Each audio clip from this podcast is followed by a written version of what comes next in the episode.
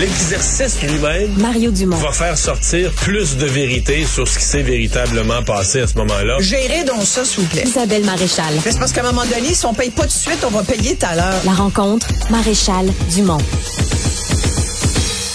Bonjour Isabelle. Bonjour Mario. Alors, C'est le début de la campagne 12 jours contre la violence faite aux femmes. Oui, effectivement, 12 jours.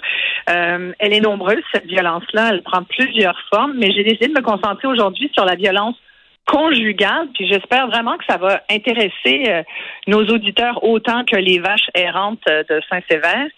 Euh, je rappelle qu'il y a quand même eu 18 féminicides au Québec euh, en 21 l'année dernière. Il y en a 14 jusqu'à maintenant cette année. L'année est pas finie. Et je lisais ces jours-ci qu'après le Nouveau-Brunswick, c'est au Québec où la violence entre partenaires euh, de vie a le plus augmenté. Écoute, ça, écoute, une augmentation de 28% Mario, depuis sept ans.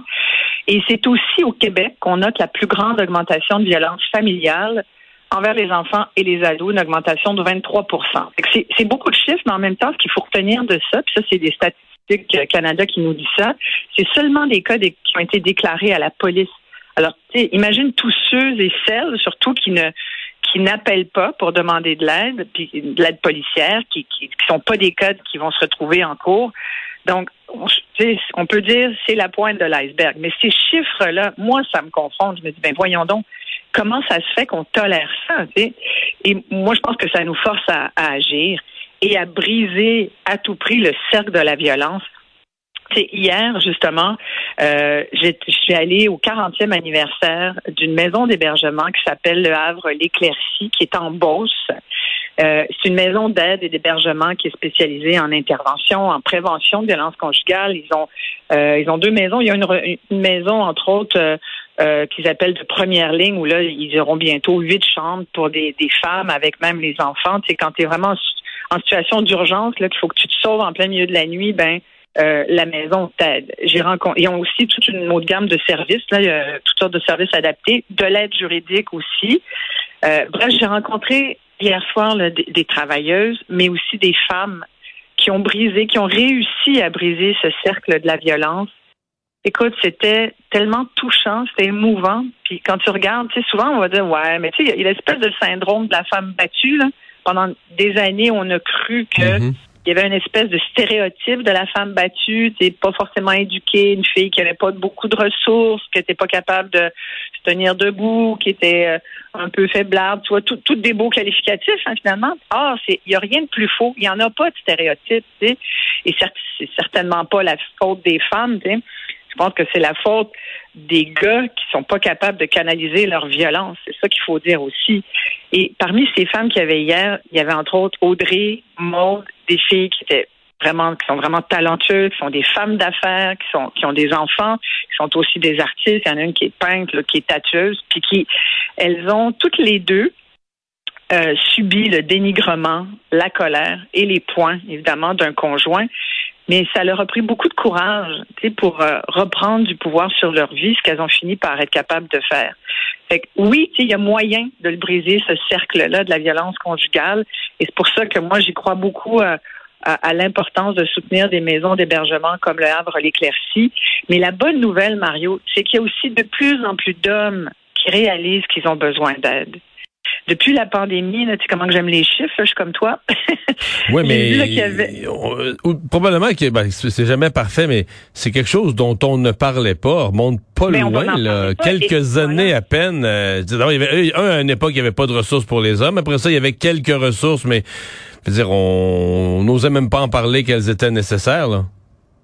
Oui, parce que puis je parlais avec des, des travailleuses et travailleurs euh, qui me disaient c'est encore très compliqué pour un homme de de parler de ça, de, de parler de son enjeu, de son problème, puis de dire oui, moi je suis un gars violent, j'ai de la misère à me contrôler, je sais pas d'où ça vient, je voudrais trouver le espèce de cœur de, de ma violence, tu sais, ça vient de mon enfance, ça vient ça vient de quoi, comment ça se fait C'est parce que je suis un gars, puis tu sais les gars, hein, vous êtes vous êtes obligés de répondre aussi à, toutes sortes de, de critères que vous n'avez pas forcément en vous, tu sais, Euh, il y a des gars, tu sais, on parle des hommes plus féminins. C'est assez pénible de dire ça. Voyons donc, il y a c'est pas obligé de dire t'es un gars féminin, t'es les gars roses. Moi, je trouvais que c'était pas chouette d'appeler certains gars qui sont peut-être plus compréhensifs ou, plus, euh, j'allais dire, bienveillants ou qui prennent soin. Je veux dire, c'est pas, c'est des qualificatifs qu'on qu'on accole souvent aux femmes, mais je veux dire, on n'a pas le monopole de ça non plus. Tu sais, euh,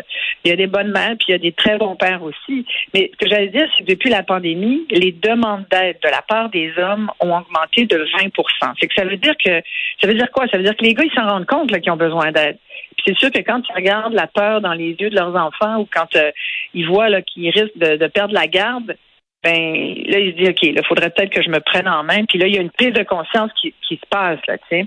Et oui, moi, je pense qu'on dira jamais assez qu'il faut plus de ressources pour hommes également au Québec. Il y en a à peu près une trentaine, j'ai pu dénombrer, mais hier, je m'en allais sur la, route de la Beauce.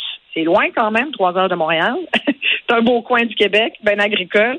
Euh, et, en écoutant la radio, j'apprenais, on venait de lancer aux nouvelles, c'est la, la, radio régionale de Chaudière-Appalaches qui annonçait le lancement officiel d'un service d'aide qu'ils ont mis sur pied l'année dernière. C'est un peu un projet pilote qui est un service d'aide téléphonique pour les hommes en détresse. La ligne s'appelle Stop Violence. C'est 24 heures sur 24, 7 jours sur 7. C'est une ligne d'écoute, d'aide. On va te référer, tu as un problème, tu, te dis, un gars là, qui est juste sur le bord de péter sa coche, là, qui dit, OK, là, je, là, je sens qu'il y a quelque chose qui monte, puis je vais peut-être poser un geste que je vais regretter. Ben, appelle là. C'est un gars qui m'écoute puis qui, qui se sent comme ça en ce moment, là. C'est 1 8 6 6 2 3 2 50, 30.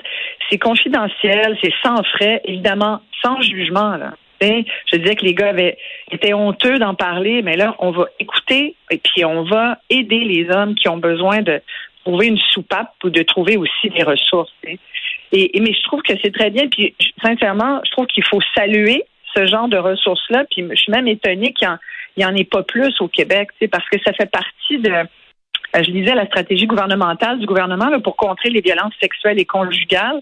Mais ça fait partie des recommandations, Mario. On dit mettre en place des lignes d'accueil et de références anonymes et confidentielles pour hommes violents. C'est vraiment ça qu'on fait.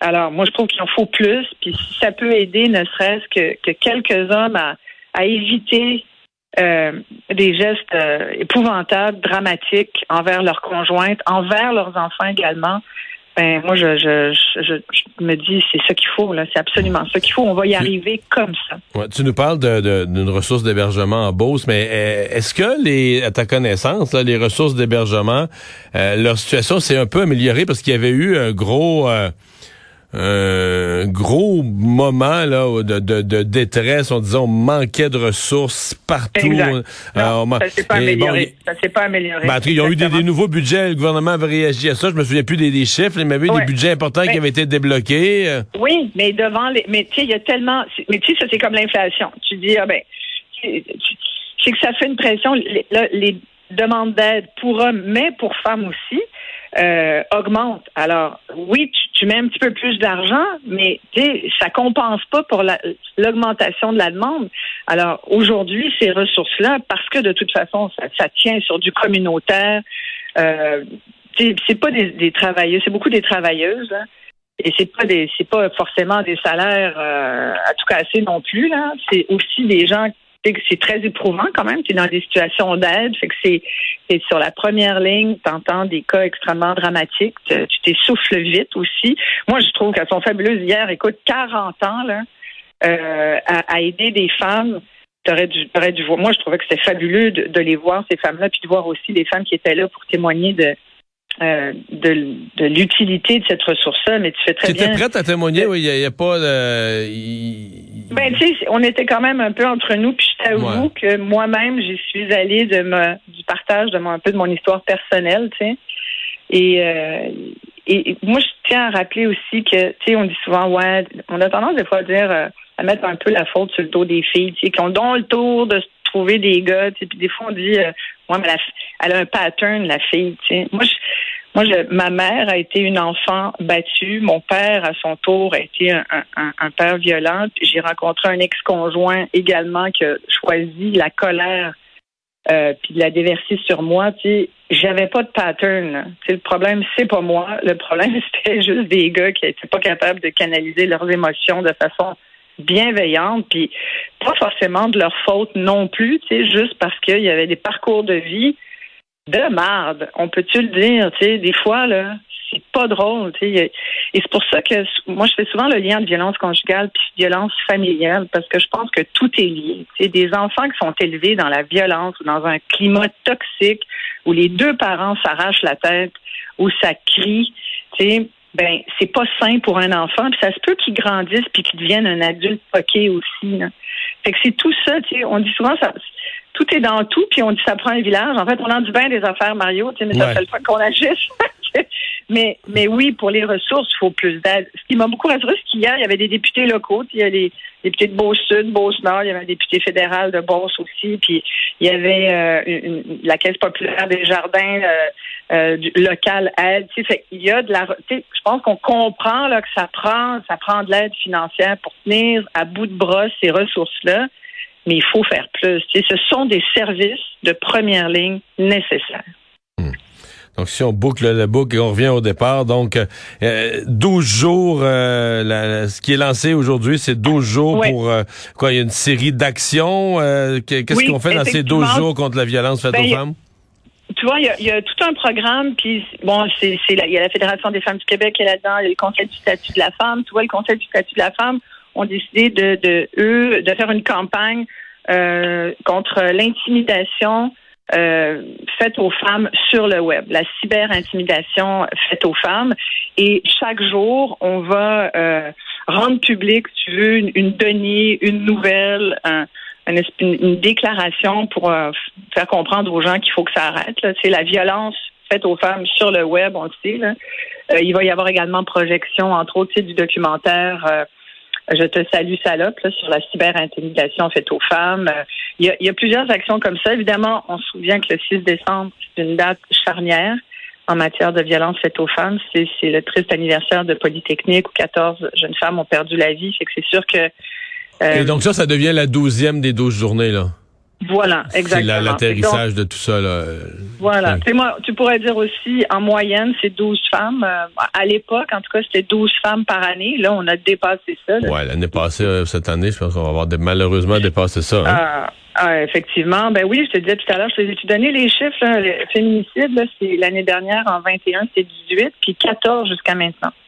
Fait que c'est, mais tu sais, avant on disait 12 jours parce que pour toutes sortes de raisons, bon, le fait qu'il y avait 12 femmes en moyenne qui perdaient la vie au Québec des mains d'un conjoint, je veux dire, il y en aurait qu'une que ça serait trop, tu comprends? Puis euh, je trouve qu'il faut absolument être au moins conscientisé. 12 jours, c'est pas trop pour réfléchir à cette question-là, poser des actions, puis tous tous en parler, tu sais.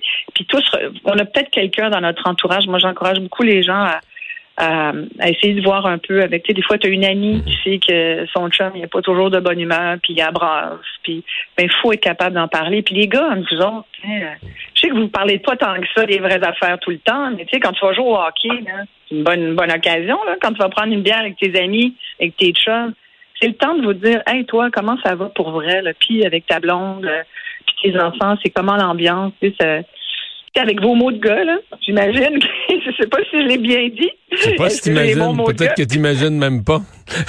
ouais. hey, merci, Isabelle. Bonne fin de semaine. Bye bye. bye.